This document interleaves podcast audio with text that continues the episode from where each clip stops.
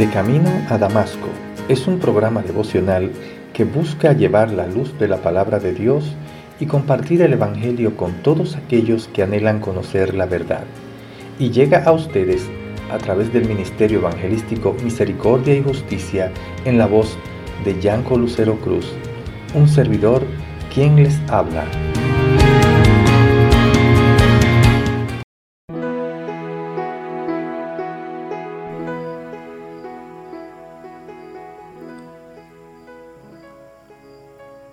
Entonces volvieron a Jerusalén desde el monte que se llama el Olivar, el cual está cerca de Jerusalén, camino de un día de reposo.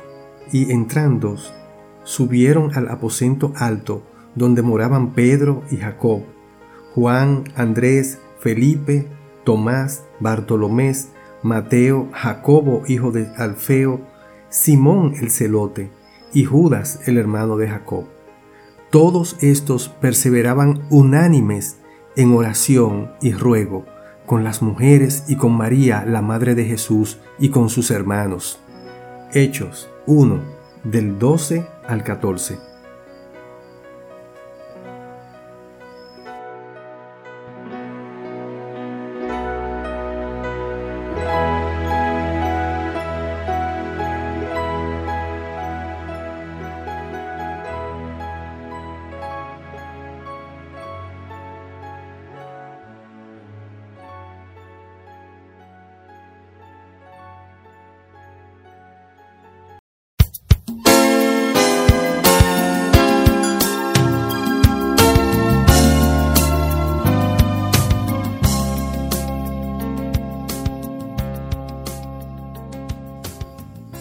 Las perlas del Evangelio están ensaltadas con el hilo de la esperanza, en el regreso de nuestro Señor en gloria. Ahí están las perlas de los cuatro evangelios.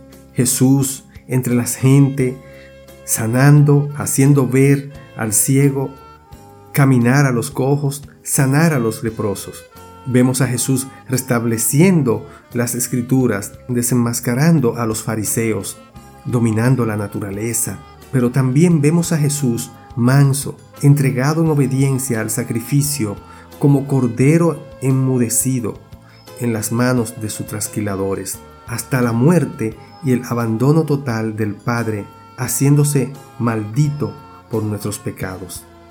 Luego, triunfante, levantado, resucitado, venciendo la muerte en gloria, organizando todo un grupo de líderes para establecer su iglesia.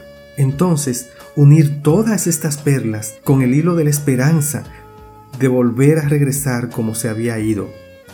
Ahora vemos en estos versos del 12 al 14 cómo los discípulos quitaron la vista del cielo para irse a Jerusalén hasta el aposento alto, donde moraban y estaban los demás reunidos. En el verso 14 dice, todos estos perseveraban unánimes en oración y ruego con las mujeres y con María, la Madre de Jesús, y con sus hermanos. En oración y ruego. Parece como si ellos escuchasen retumbar en sus corazones lo que Jesús enseñó sobre su venida, lo que debemos hacer mientras este evento llegue. En el Evangelio de Marcos 13, del 32 al 36, Dice, pero aquel día y de la hora nadie sabe, ni aun los ángeles que están en el cielo, ni el Hijo, sino el Padre. Mirad, velad y orad, porque no sabéis cuándo será el tiempo. Es como el hombre que yéndose lejos de su casa, y dio autoridad a sus siervos, y a cada uno su obra, y al portero mandó que velase.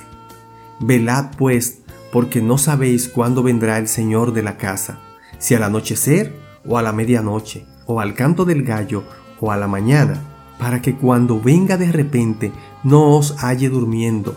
Y lo que a vosotros digo, a todos lo digo, velad.